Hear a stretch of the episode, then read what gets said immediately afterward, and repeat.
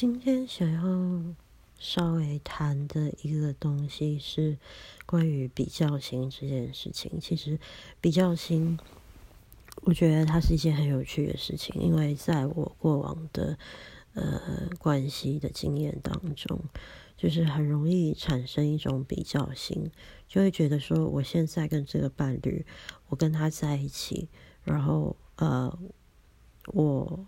拥有他的什么？譬如说，他的什么样子的特质是呃，我可以得到的，我可以获得的。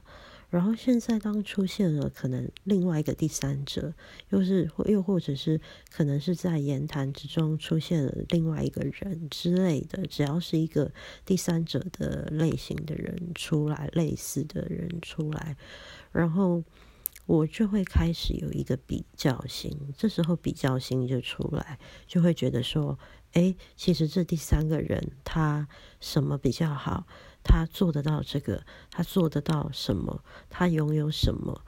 所以我就觉得这个比较心其实是一个还蛮魔鬼的一件事情，因为其实当我们跟一个人在一起的时候，那个当下的他或许就已经是。最完满的他，可是我们常常因为这个比较心的浮现，然后造成了更多的灾难，或者是困难，或者是问题的发生。所以，这是我今天想要分享给大家的。